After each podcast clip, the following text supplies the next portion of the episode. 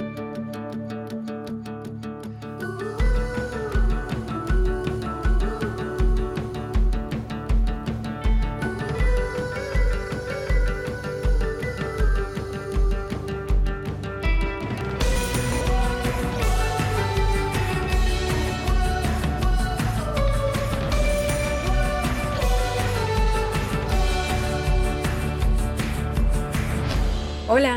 Espero que estés súper bien. Muchas gracias por estar aquí para un episodio más de Paréntesis. Yo soy Luz Salgado, soy la creadora de este espacio donde vengo a divagar y cuestionar todo lo relacionado con crecer y crear tu propio camino. Si esta es la primera vez que me escuchas y vienes de TikTok, de Instagram, de alguna recomendación por alguien, muchas gracias por tomarte el tiempo de estar aquí. Por lo general vengo cada martes a este espacio no porque tenga todas las respuestas o te quiera imponer algo en tu vida, lo hago porque soy bien preguntona y me encanta venir a compartir lo que he encontrado a raíz de tener tantas y tantas preguntas, pero sí lo hago con la ligera intención de despertar un poquito de curiosidad en ti para que quizás empieces a hacerte tus propias preguntas sobre tus experiencias y que encuentres lo que te hace sentido a ti que es lo más importante. Si disfrutas de paréntesis tanto como yo disfruto hacerlo y te gustaría ayudar a que crezca este espacio, te comparto cuatro cosas que puedes hacer y que no te van a costar ni un solo peso, pero que para mí van a hacer toda la diferencia. Número uno, si me escuchas en Spotify, dale seguir para enterarte de los nuevos episodios y si ya me sigues, no se te olvide calificar el podcast. Está ahí en los tres puntitos abajo de la imagen del podcast, solo lo tienes que poner en puntuar o calificar el programa y ahí te aparecen las estrellitas. Número dos, si me escuchas en Apple Podcast, me puedes regalar una reseña que también me haría un Número 3. Si ya haces todo esto, comparte tus episodios preferidos en stories, arrobando palabras sueltas guion bajo para que pueda repostear tu story y que pueda ver qué cosas están resonando contigo, cuáles son tus partes favoritas y todo este tipo de cosas. Número 4. Si ya hiciste todo esto, comparte tus episodios preferidos con tus amigos para que este espacio pueda llegar a más y más personas. Cuatro cositas que no te cuestan dinero, pero que a mí me ayudan un montón. Espero que disfrutes un montón este episodio. El día de hoy quiero que hablemos sobre los cambios. Y este tema en realidad tiene diversos caminos, ¿no? Podemos hablar de por qué cuestan muchas veces, por qué no nos gustan o por qué nos dan miedo. Al final te recomiendo los episodios que he hecho sobre esto, pero hoy quiero que hablemos sobre cómo podemos dar esos primeros pasitos cuando el cambio ya está aquí, cuando ya llegó, cómo empezamos a movernos poco a poco para empezar a transitar esa adaptación nueva, ¿no? Yo a veces siento que cuando algo cambia y nosotros internamente no nos sentíamos como listos para recibirlo, la sensación es como cuando cuando estás en casa de alguien o cuando estás quedándote en algún lugar que no es el tuyo es incómodo, no sabes qué sí puedes hacer, qué no, sabes lo que te gusta hacer, pero no tienes la confianza de hacerlo porque no estás por tu cuenta, sientes que no estás en un lugar tuyo para moverte a tus anchas entonces tienes que moverte poco a poco. A veces los cambios se sienten como si estuvieras de visita en algún lugar. Y digo sentirnos listos porque no creo que sea posible estar 100% listo para algo a menos de que sepamos el futuro exacto de una situación. Sí puede ser posible que cuando se avecina un cambio haya muchas cosas que no nos asusten o que no nos pongan mal y a lo mejor algo dentro de nosotros se siente de alguna forma preparado para lidiar con una nueva experiencia porque nos proponemos estar abiertos a lo que viene, pero creo que podemos sentirnos de esa manera y al mismo tiempo podemos no estar listos por completo, porque si estuviéramos realmente listos para algo, creo que no quedaría espacio para que entrara nueva sabiduría de una nueva experiencia, ¿no? Estaríamos listos porque no nos haría falta saber o aprender algo más. Y yo lo pienso y digo, qué aburrido que sientas que ya no queda nada más que aprender, que ya no queda nada más que crecer, que evolucionar ni nada. Y pienso que entonces está bien, ¿no? Como sentirte un poquito preparado desde tus posibilidades, pero también sentir esta incertidumbre constante de decir, bueno, no sé qué va a pasar, no sé cómo va a ser este cambio, cómo lo voy a recibir. Es normal, es como una parte de curiosidad, de misterio de la situación que probablemente va a traer cosas nuevas y tú decidirás cómo las quieres recibir, ¿no? Pero también hay veces que ni eso, o sea, no nos sentimos listos ni estamos listos e internamente sentimos que las cosas solamente se desmoronan y no tenemos ni la menor idea de cómo empezar a unirlas de nuevo porque todo está cambiando al mismo tiempo y es muy raro, ¿no? Siento que muchas veces gran parte de nuestro estrés o frustración o alguna emoción encontrada en el camino se debe a que algo externo ya cambió y no nos hemos dado oportunidad de poco a poco preguntarnos qué necesitamos para adaptarnos mejor a ese cambio. Así que te quiero dejar la primera pregunta que ya sabes que me puedes pausar para pensar un poquito en ella, la puedes escribir en tus notas y luego regresar, lo que tú quieras, ¿no? ¿Qué cosas sientes que ya cambiaron y tú no te sentías listo o lista para recibirlas? ¿Qué cosas ya cambiaron y tú todavía no te sientes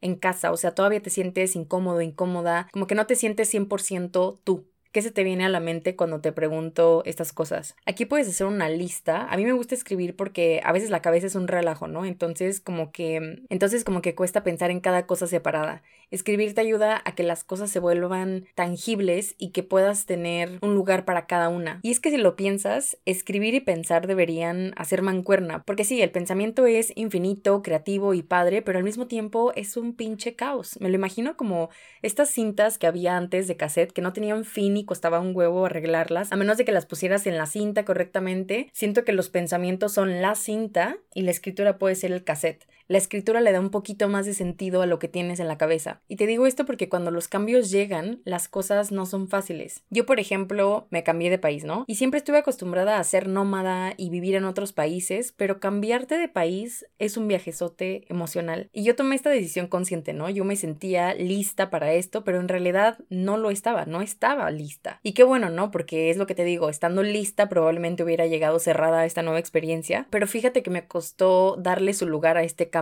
como que yo decía mentalmente no, o sea, tú escogiste este cambio, ahora te aguantas, tú querías estar aquí, etcétera. Negaba lo que me costaba o lo que sentía porque yo me contaba esa historia de que, güey, has estado en otros lugares ya, eras más chica, estabas tú sola, ¿cómo me vienes con que ahora que estás con tu novio, que es una persona que amas y ya eres mayor, te cuesta adaptarte a este cambio? Y qué duro, ¿no? Porque somos las personas que muchas veces no nos damos chance de sentir cosas importantes que llegan en el momento. Yo empecé a ver que batallaba con muchas cosas y las estaba negando, entonces la escritura me cayó de perlas a mí. A mí la escritura siempre me salva en los cambios grandes, es como mi estate quieto cuando estoy colapsando por alguna situación y es lo que me recuerda de que, hey, calma, o sea, dale lugar a las cosas, date oportunidad de aterrizar todo lo que estás sintiendo, todos los cambios que no entiendes, todo el caos que tienes, aterrízalo aquí. Y gracias a la escritura he ido entendiendo que está bien si algo te da emoción y si algo lo decides conscientemente, pero al mismo tiempo te cuesta trabajo transitarlo, ¿no? Y adaptarte a ese nuevo cambio. Yo literalmente hice una lista en un cuaderno, le puse cosas que cambiaron y me hacen sentir raro. Y la lista decía cosas como no saber cómo llegar al súper, no saber usar el metro, no saber qué colonia es segura y cuál no, no saber cómo usar la lavadora, vivir por primera vez con mi novio, no saber administrarme súper bien para poder mantener mi renta todos los meses, no tener trabajo. En ese momento, que ya fue hace tres años, yo me sentía de esa manera, ¿no? Y aparte de todo, o sea, fíjate, tres años, está muy chido como regresar a tu cuaderno y ver todas estas cosas que sentías antes y ver cómo estás ahorita y es como, güey, la he armado, todo está bien, no colapsé como yo pensaba que iba a ser, ¿no? En fin, era una listota, ¿no? Desde lo más grave en mi cabeza hasta lo más pequeño. O sea, me estresaba incluso no saber cómo entrar al gimnasio porque veía que tenías que poner tu huella digital para todo, etcétera. Cosas pequeñas que en mi cabeza parecían tontísimas, pero no eran, eran importantes para mí, porque si no, no hubieran estado en mi cabeza, ¿no? Y si te fijas cómo gran parte de nuestro estrés ante los cambios viene porque no sabemos en dónde estamos parados.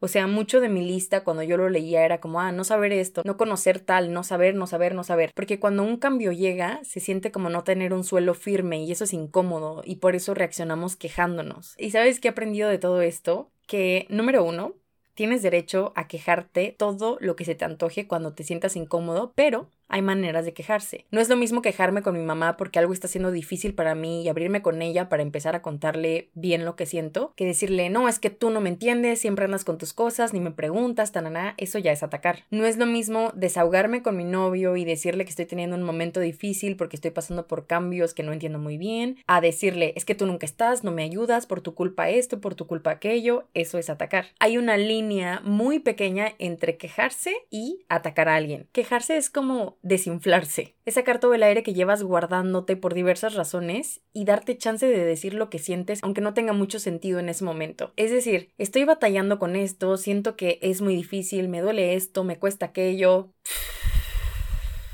sacar lo que te incomoda, vaciarte para poder ver las cosas más claras. Y por eso te digo, quejarte no tiene nada de malo, pero hay que aprender a quejarse para no terminar atacando a otras personas que ni siquiera tienen la culpa, ¿no? Que están acompañándonos en nuestro camino mientras estamos pasando por esta situación, pero a final de cuentas ellos no son responsables de estas cosas caóticas que sentimos, ¿no? Número dos, he aprendido que no importa si tú decidiste algo importante y te está costando un pulmón y medio adaptarte. Todos los cambios tienen sus retos sin importar si tú los querías mucho mucho o si tú no los querías. O sea, cualquier cambio va a tener un reto. Entonces es importante recordarnos eso porque neta tenemos chance de sentir lo que sea que llegue cuando un cambio no se siente tan bien. Cuando estamos en esa transición de ser como éramos antes y tener lo que teníamos antes y hacer lo que hacíamos antes y pasar a esta nueva mm, faceta nuestra de actuar diferente y tener nuevas ideas y todo. Esto es un viajezote emocional, entonces hay que darnos chance. Los cambios son confusos y nadie tiene por qué validar lo que sientes. Nadie tiene por qué decirte, oye, esto está bien y esto está mal. Nadie tiene por qué entenderlo por completo, ni tú tienes que entender las cosas por completo para darte chance de sentirlas tal y como llegan. Te quiero compartir también una de mis reflexiones mientras caminaba. Ya lo he platicado antes, pero a mí caminar me ayuda muchísimo. Creo que cuando eres una persona que sobrepiensa y de repente se malviaja, caminar es otra manera de desinflar ese globo de pensamientos y cuando haces eso hay espacio para que entre la claridad también. Estos días estaba caminando yo muy tranquila y me encanta venir observando las calles, los departamentos, me encanta ir imaginando cómo viviría si tuviera uno de esos departamentos bonitos que tienen balcones con hamacas y todo y me sentí tranquila y feliz porque dije, qué loco que alguna vez estos caminos que hoy recorro con tanta paz y tranquilidad porque sé a dónde me van a llevar, algún día me dieron miedo por lo inciertos que me parecían porque no los conocía. Me estresaba dar ese paso para empezar a recorrerlos. Cuando llegué a la colonia donde vivimos ahora en Sao Paulo,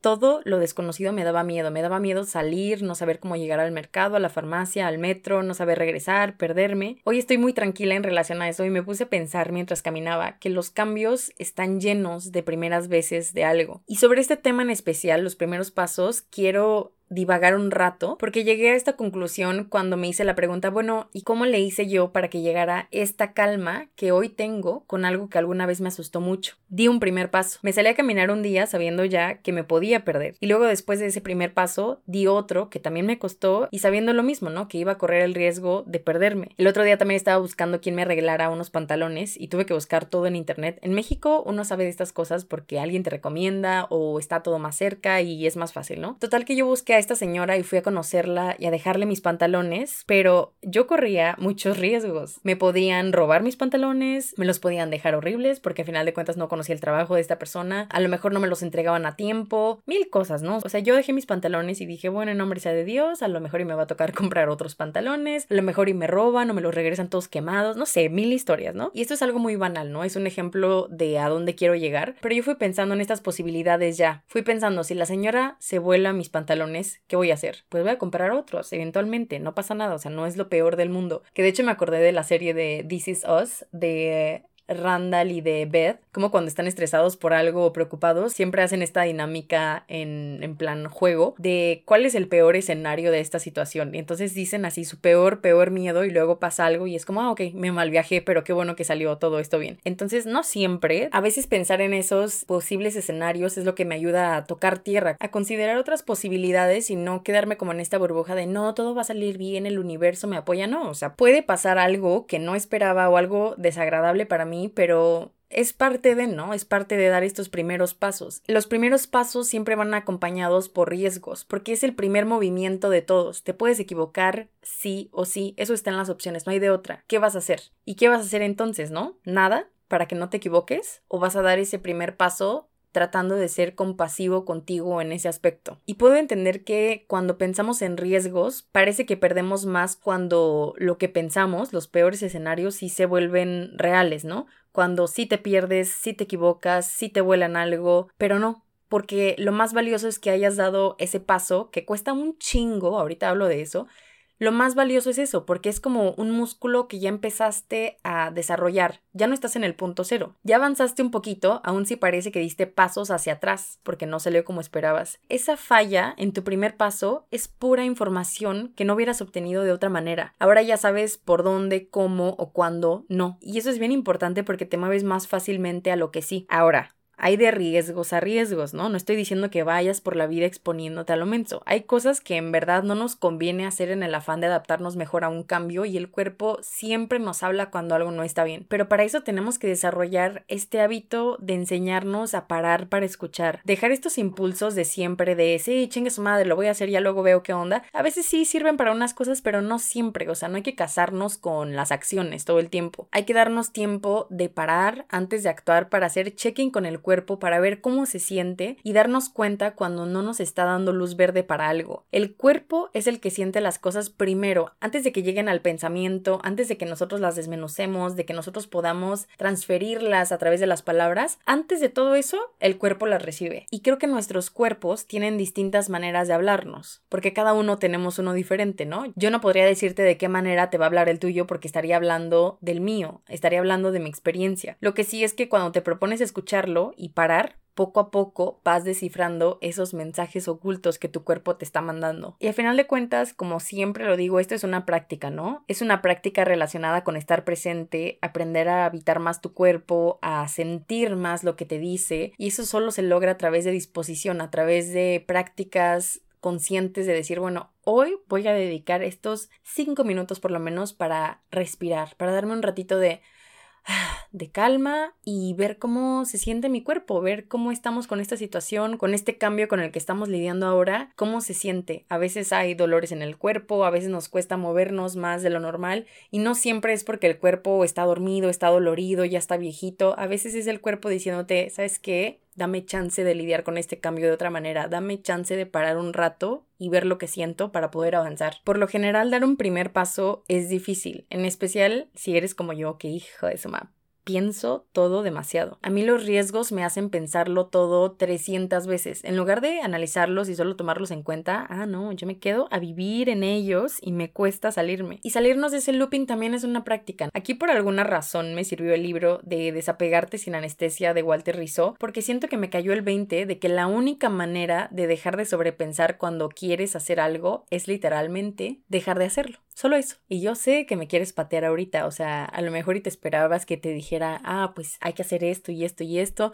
No, la única manera es dejando de hacerlo. Siempre pensamos que hay que hacer mil cosas para evitar lo que nos incomoda, lo que nos molesta, y muchas veces lo único que necesitamos es notar que hacemos algo y notar cuánta atención le dedicamos a eso para poder cambiarlo. Empezar a volverte consciente de en qué momentos te pones a sobrepensar las situaciones y, ay, no es que va a pasar esto y si pasa tal y tal, tal, tal, tal, tal, y darte cuenta cuánta atención se te va en eso. Todo cambia cuando te das cuenta de en qué momento pasan las cosas, en lugar de que digas, ah, pues yo siempre soy así, yo sobrepienso. Uy, no, siempre que me da miedo me pongo a pensar en un chingo de cosas y tal, pero ni siquiera te pones a observar en qué momento exactamente es cuando llega todo eso. Cambia todo porque entonces así te puedes retar a romper ese hilo de pensamiento porque es un hilo, es un tren de pensamientos que tienes que romper de golpe. Walter dice que a veces conviene gritar como, hey, ya, alto, basta. Y eso hace que tu cabeza se distraiga, eso hace como que ese tren se rompa y dejes de mal viajarte, ¿no? O a veces moverte de golpe, como cuando te quieres levantar y estás como, ay, tengo que hacer esto y aquello y aquello. En lugar de quedarte ahí pensando, simplemente levantarte, porque sí, por, sin explicación, sin nada, irte al baño, irte por un vaso de agua, simplemente hacer un movimiento que rompa con ese hilo de pensamientos. Es forzarte un ratito mientras deja de ser incómodo. Y hay mil maneras de romper con el tren de pensamientos, ¿no? O sea, no te quedes con mis maneras. A mí al principio esto de Walter Rizzo me sonó muy tonto, como que dije, ay sí, güey, yo ahí gritándome sola de que, hey, ya, basta, voy a parecer loca o no sé qué. Y al principio ya estuve batallando con eso, pero mi atención estaba en encontrar una manera de hacerlo. Me enfoqué en la pregunta, cómo puedo salirme de este hábito de sobrepensar. Y he encontrado muchas maneras, dependiendo de cómo me siento cada día. A veces es la música lo que me ayuda, a veces es la rigidez, o sea, ser un poquito más exigente conmigo en algunas maneras. Exigente, pero no mal pedo conmigo, o sea, no tratarme como basura para que yo logre algo, sino simplemente pedirme un poquito más porque sé que soy capaz de hacerlo. A veces me respondo como si escuchara a una amiga que se está mal viajando y me digo, ay, güey, ya, o sea, te estás mal viajando, ¿qué onda? Tal. Sí terminé hablando sola. Muchas veces hablar con alguien que me distraiga sobre estos pensamientos me ayuda también. Prueba todo, ¿no? O sea, hasta que tú encuentres tu propia manera y lo que a ti te haga sentido. Yo creo que como sobrepensar es algo que es parte de nuestras vidas desde hace muchos, muchos años, es válido decir que está bien si hay días que no le puedes ganar a esto, que sabes que quieres dar un primer paso, pero sobrepensar te gana el juego y no la armas en ese momento. No pasa absolutamente nada. No te cargues tanto la mano porque esta práctica depende de lo que sentimos todos los días. Todos los días cambiamos y sentimos cosas diferentes. Hay días en los que la única tarea es darnos chance de sentirnos tristes, enojados, confundidos, perdidos, y está bien. A veces por obra del universo es más fácil lidiar con algo y a veces no. No hay que hacerlo peor enganchándonos con esto. Algo que me ha servido bastante también en mis primeros pasos es entender que es necesario acercarme con curiosidad, estando abierta a lo que pueda pasar, aceptando que puede haber posibilidades para errores, aceptando que muchas cosas se van a salir de mi control, quiera o no. Y esto porque los primeros pasos son ejercicios para practicar todo esto, ¿no? Aceptar que nos podemos equivocar y darnos chance de hacerlo, soltar poco a poco el control, enseñarnos a abrirnos más, a vivir más receptivamente. Parece que un paso no cambia nada, pero cambia un montón de cosas porque, como decía, ya no estás en donde mismo después de ese paso. Y quizás un empujoncito que puede ayudarte si no se te facilita dar los primeros pasos es empezar a preguntarte primero cuáles pasos serían los primeros que tendría que dar en esto que estoy viviendo, ¿no? A lo mejor te acabas de mudar y empezaste a vivir sola por tu cuenta. Ok,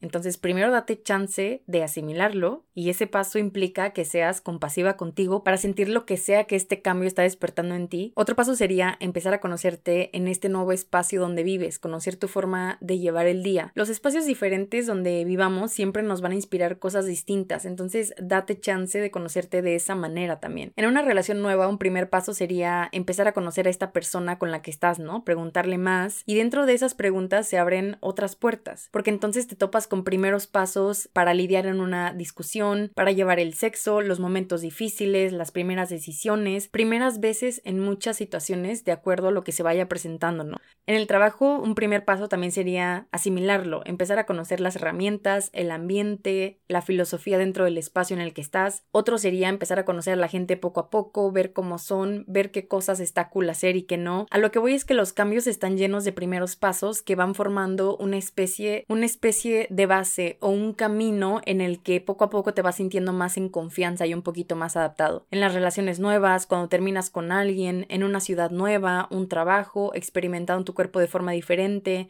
las emociones, mil cosas, ¿no? Cuando te hablo de primeros pasos me refiero a cosas que hacemos por primera vez para adaptarnos a algo siendo como somos hoy. Nunca hemos sido como somos hoy. Aunque haya cosas que en el pasado ya hemos hecho que son parecidas a las de ahora, nunca las hemos hecho iguales porque siempre hemos cambiado. No importa cuántos primeros pasos diste en un viaje pasado, en una relación pasada, en un trabajo que tenías antes, en lo que sea, ¿no? Las cosas siempre cambian y hay que cambiar también las plantillas que usamos para determinar estos primeros pasitos. Se trata de quitarnos estas ideas poco a poco de que no podemos, quitarnos las etiquetas que ya no nos sirven, como, ah, no, yo nunca he sido disciplinada, siempre he sido desorganizada, nunca he sido responsable con esto, nunca me he visto así, no soy buena para tal, nunca he podido moverme de esta manera, no salgo sola por tal. Las primeras veces y las veces que le siguen a esas primeras son incómodas, son incómodas mientras te hallas, o a veces son incómodas porque realmente no te agradan, porque realmente no son para ti, pero ya está, te agraden o no, te dan información sobre ti. Y tener información de ti siempre te va a llevar a tener más confianza en ti también, porque ¿cómo vas a confiar en algo que no conoces? Una vez que ya tienes identificados los primeros pasos que estaría bien que dieras, hay que ver la manera de pasar del pensar al hacer, que cuesta 300 ovarios también. Entonces aquí te voy a recomendar algunas cositas para ver si alguna te funciona. Son cosas que a mí me han facilitado la existencia cuando tengo que adaptarme a un cambio de golpe, empezar a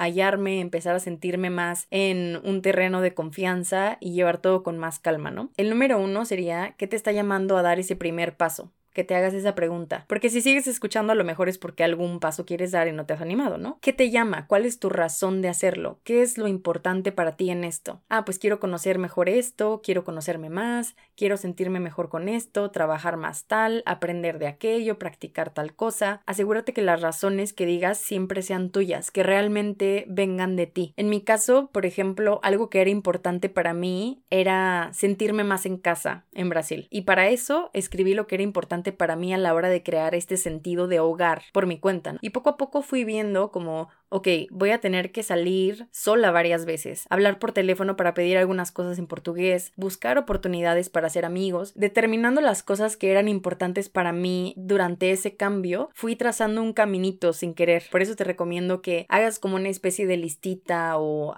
algo que puedas ver de manera tangible para que puedas darte cuenta de qué cosas son importantes para ti y que vayas trazando una especie de guía para que puedas entender cuál es el paso que quieres dar y por qué lo quieres dar. Número dos, porque por supuesto que eso también se presenta, ¿cuáles son los miedos relacionados a estos primeros pasos que quieres dar?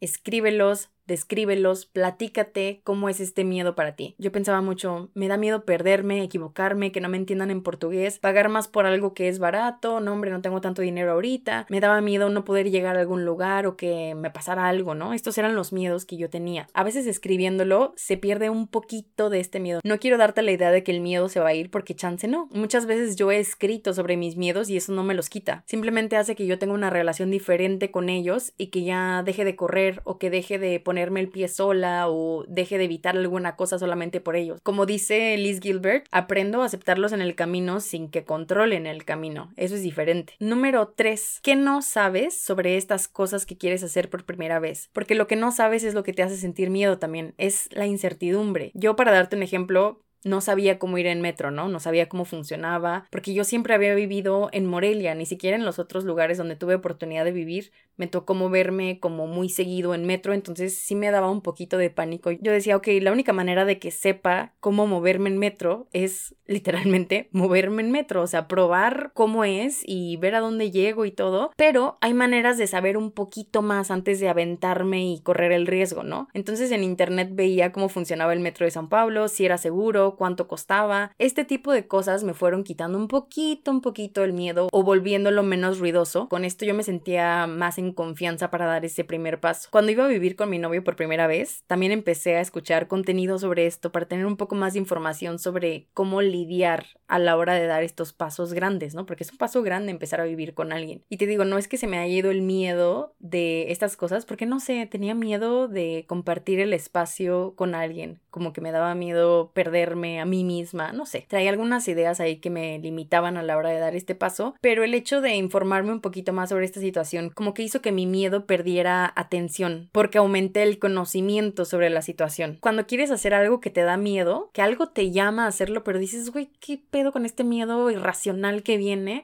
Obviamente es porque es la primera vez que haces algo, ¿no? Pero algo que lo puede ir silenciando es empezar a informarte de la manera en la que te sea posible sobre algo que vas a hacer y eso hace que el golpazo, la caída sea un poquito más amena, más tranquila, como si pudieras caer en un colchón. O sea, sabes que no te vas a partir la madre por completo, pero que sí vas a terminar dando ese salto eventualmente. Y el número cuatro sería familiarízate con la situación, pero de otra manera, ¿no? Da miedo escuchar a esa voz que te dice que quieres algo diferente a lo de siempre. Da miedo dar esos primeros pasos porque esos nos pueden llevar a cambiar de maneras que ni siquiera esperamos. Entonces se me hace útil que veas la realidad de la situación, pero la realidad con todas las perspectivas, ¿sabes? O sea, no solamente te quedes con lo negativo y el miedo que sientes. Escribe tus miedos, sí, pero también escribe ¿qué cosas crees que puedes ganar si das este paso? O sea, ¿de qué manera te puede beneficiar? Porque si no te va a beneficiar de nada o no va a cambiar tus días de manera significativa, pues ¿para qué vamos a hacer ese paso, no? Y también considera qué cosas crees que puedes perder si das este paso. No quiere decir que si tu lista de cosas que puedes ganar no es muy grande, entonces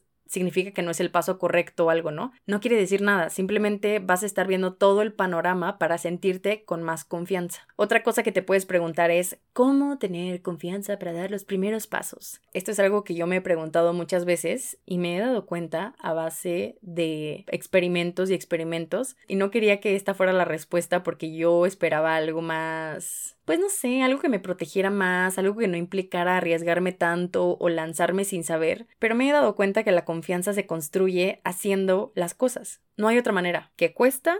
Sí. Es una batalla contigo mismo porque es tener esta especie de discusión con tu miedo, ¿no? Como decirle, oye, yo quiero hacer esto y que tu miedo te diga, no, a ver, ¿a dónde vas, güey? Pero de eso se trata también, de conocer por qué tienes miedo, qué te asusta de verdad. Entendiendo puedes avanzar mejor, o por lo menos esa ha sido mi experiencia. A mí no me gusta mentirme y como estas frases de fake it till you make it, como, ah, tú finge que no tienes miedo y se te va a ir el miedo. Porque lo he intentado y digo, güey, jamás he dejado de sentir miedo de las cosas que quiero hacer por primera vez, o sea, siempre me estoy cagando de miedo y digo, güey, ¿cómo le hago? ¿Cómo le hacen los demás para no tener miedo de estas cosas o así como yo los percibo? Entonces, para mí esos cuentos de que el miedo se va, de que haciendo tal cosa el miedo desaparece, de a mí no me sirven esas madres. Yo siempre tengo miedo y todo, pero he aprendido a moverme con todo y el miedo. He aprendido a moverme cargando el miedo y diciendo, bueno, no pasa nada, nos podemos llevar bien en el camino y no quiere decir que el hecho de que el miedo venga en el carro conmigo va a hacer que cambie el camino o que me desvíe o que me frene o que no quiera hacer lo que quiero hacer, ¿no? Creo que es algo humano que cuando aprendes a reconocerlo como lo que es, pierde peso, pierde credibilidad, como que dejas de creer todas las historias que te dice y dices, bueno, aquí viene el miedo conmigo, nos estamos echando unas chelas y vamos avanzando hacia el mismo destino y no pasa nada, ¿no? Y eso es lo que he aprendido yo, la confianza se construye poniendo las manos en la masa y viendo cómo te sientes con eso. Y de repente te vas a equivocar y no pasa nada porque eso también te va a enseñar a lidiar con tus errores y a recordarte tu preciosísima humanidad. Y neta, podrás intentar todo lo que quieras. Nunca, nunca nunca vas a ser perfecto o perfecta en algo. O sea, aunque llores y hagas y deshagas, jamás, jamás, jamás te va a salir algo perfecto, perfecto. Ni tú vas a ser perfecto. O sea, si estás haciendo un chingo de cosas para ser perfecto, pues va para largo, ¿sabes? Porque no vas a llegar a ningún lado. Y ese es el mejor recordatorio que puedes hacerte ante los cambios. No necesitas ser perfecta, perfecto para ellos. Los cambios toman lo que está en el presente, lo que eres hoy, con todo el caos, con toda la falta de respuestas, los sentimientos encontrados, todo, porque con toda esa imperfección estás más que bien para entrarle al siguiente cambio. No necesitas saber todo lo que va a pasar ni esperar a que alguien te dé respuestas de tu camino para ver qué pasos son los correctos o qué pasos tienen que ser tus primeros. Hace unos días subí un post en palabras sueltas en el que dije que nuestros caminos los creamos nosotros avanzando a ciegas. El camino, ese que tanto buscamos y que tanto queremos encontrar en algún momento, todo brillosito y claro y lleno de respuestas que creemos necesitar, el camino es lo recorrido hasta ahora, no el camino que te imaginas que va a estar esperándote. Cuando menos te das cuenta, ya estás yendo por un camino que antes te daba pavor por lo desconocido y riesgoso que parecía, y vas viendo que con todas tus altas y bajas, ese camino que de repente se siente tan seguro y tan tuyo, lo has creado tú. Y es padre reconocerse por eso, es padre voltear atrás, no para quedarte en lo que has hecho, pero para aplaudirte y decir, güey, yo he armado este camino, con todo y que nadie me ha dicho cómo, con todas las veces que me he partido la madre arriesgando y probando cosas nuevas, con todo y todo, yo he armado este camino y el camino es mío, ha sido como yo he escogido que sea y eso es lo más chingón de todo. Si algo de esto que acabo de decir resuena contigo, házmelo saber comentando esa publicación específica con mariposa porque con eso me vas a decir todo. Para complementar este episodio te recomiendo mi episodio 28 de la segunda temporada donde hablo de este hábito que tenemos de sobrepensar tanto la vida. Te recomiendo el episodio 26 también que se llama Navegar el miedo al cambio y también el penúltimo que subí sobre la atención que es el número 31. Ese me encantó también porque está cañón como cuando te resistes a los cambios tu miedo crece porque tu atención está en eso. La atención crea todo. Es lo que cambia tus perspectivas, es lo que te hace pensar que la vida es buena o es mala o algo está chido o no. Por eso te recomiendo hacer listas para no quedarte clavado con el miedo y ver el otro lado de la moneda también. Es una práctica. Y bueno, antes de terminar te dejo con las siguientes preguntas para que las acompañes con todo lo demás. ¿Cuáles cambios están ocurriendo en tu vida ahorita? ¿Qué cosas están cambiando y no te sientes al 100 en ellas? Y te hago la misma pregunta cuáles son los primeros pasos necesarios del cambio que estás pasando ahora. ¿Qué necesitas ahorita tú de la manera en la que todo está para poder adaptarte mejor a lo que está pasando. A veces el mejor primer paso, ¿sabes cuál es? Dejarte sentir lo que sea, darte chance de asimilarlo y a partir de ahí decidir cuál es el siguiente primer paso que quieres dar. Date tiempo de pensar en tus respuestas, date tiempo de escribirlas, de echarle coco ahí un rato Date tiempo de ver qué fregados quieres, dale calma, que pronto pronto se muestran las respuestas. Y bueno, con esta reflexión me gustaría dejarte el día de hoy. No sé qué tanto haya divagado o si algo haya quedado claro de estas cosas, pero tú ya sabes que así se viene a compartir aquí. Puro caos en forma de palabras sueltas.